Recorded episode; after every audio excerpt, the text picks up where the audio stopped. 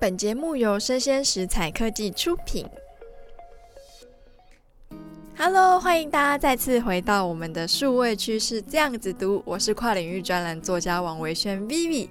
那今天呢，想要跟大家聊的一个主题，我给他下一个题目哦，叫做“影响力大过比特币和狗狗币的新加密货币”。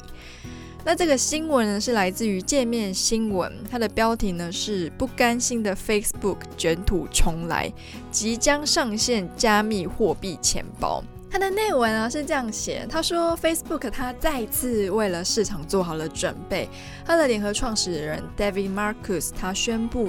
Facebook 旗下的加密货币钱包 Novi 即将上线。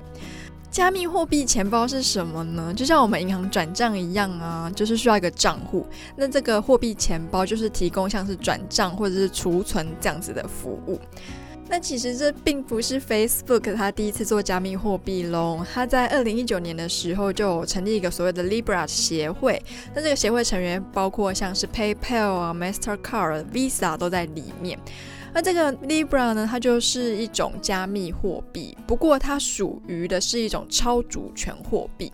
跟大家解释一下什么是超主权货币。主权货币的话，就是由国家发明的币。那假如说台湾的话，台湾的的主权货币就是台币；那美国的话就是美金。那超主权货币的话，就是它的货币发行国并不隶属于任何一国。那这个消息一出啊，第一个惹怒的国家当然就是美国喽。所以说，它在二零二零年的时候。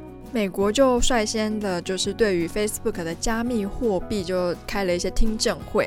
那随后，法国财政部有表示哦，法国跟德国都已经同意要抵制 Facebook 旗下的 Libra。在同年的十月，PayPal 也宣布放弃参加 Facebook 旗下加密货币 Libra 这个协会。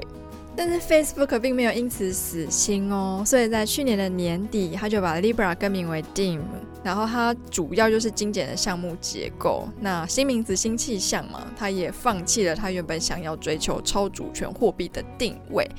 新的货币 Diem 它就是锚定美元的一种货币了。那新闻的内容就到这边结束。几个朋友看到这个新闻就觉得说，哎。现在电子支付或是数位货币本来就趋势啊，Facebook 发行好像也还蛮合理。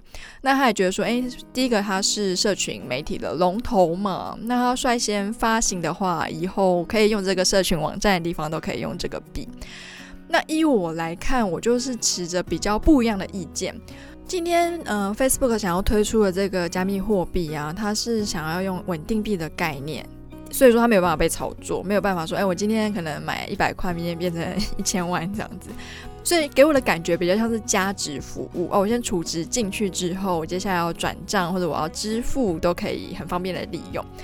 那如果以稳定币的这样的概念为前提，没有办法炒作的话，那我觉得它这个新的加密货币感觉起来跟 PayPal 或者是目前台湾有的其他的电子支付的货币，我觉得没有太大的差异。那既然它没有差，然后又是稳定币，就是一个很平凡无奇的新加密货币的话，那为何当初的欧洲议会要反对它上市呢？所以依我来看，我觉得这个新加密货币比较倾向是作为 Metaverse 这个世界建筑的前哨站。怎么说呢？我们之前提到的 Metaverse 的想象是戴上一个眼镜，然后就可以在一个虚拟的世界从事各式各样的行为，不管是商业行为、娱乐、广告、工作，甚至是上课。好了，那在这样子的世界，嗯，当然是需要钱喽。那这个钱要怎么办？当然就是也是虚拟或是加密货币嘛。所以我觉得 Facebook 它现在这么积极在做加密货币的这个行为，最主要的目的并不是要跟现有的电子支付做竞争，而是为了可能是五年、十年后真的被它做出这个 Metaverse 这个世界的时候，它需要在线上的货币。但那时候在做好像又太久，那当然是现在要开始起步啦。那作为全世界四大科技巨擘之一的 Facebook，他们的产业规划其实都是看得比较长远嘛，可能是十年甚至是二十年后。所以从我们现在这个角度来看，也许它会出现在我们的电子商务的通路，可以是一个支付的手段。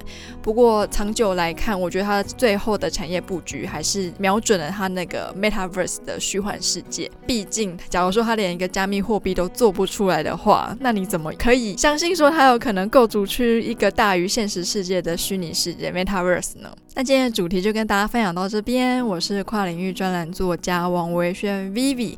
那假如说你喜欢我们的节目的话呢，欢迎你给我五星好评。那我们下次见喽，拜拜。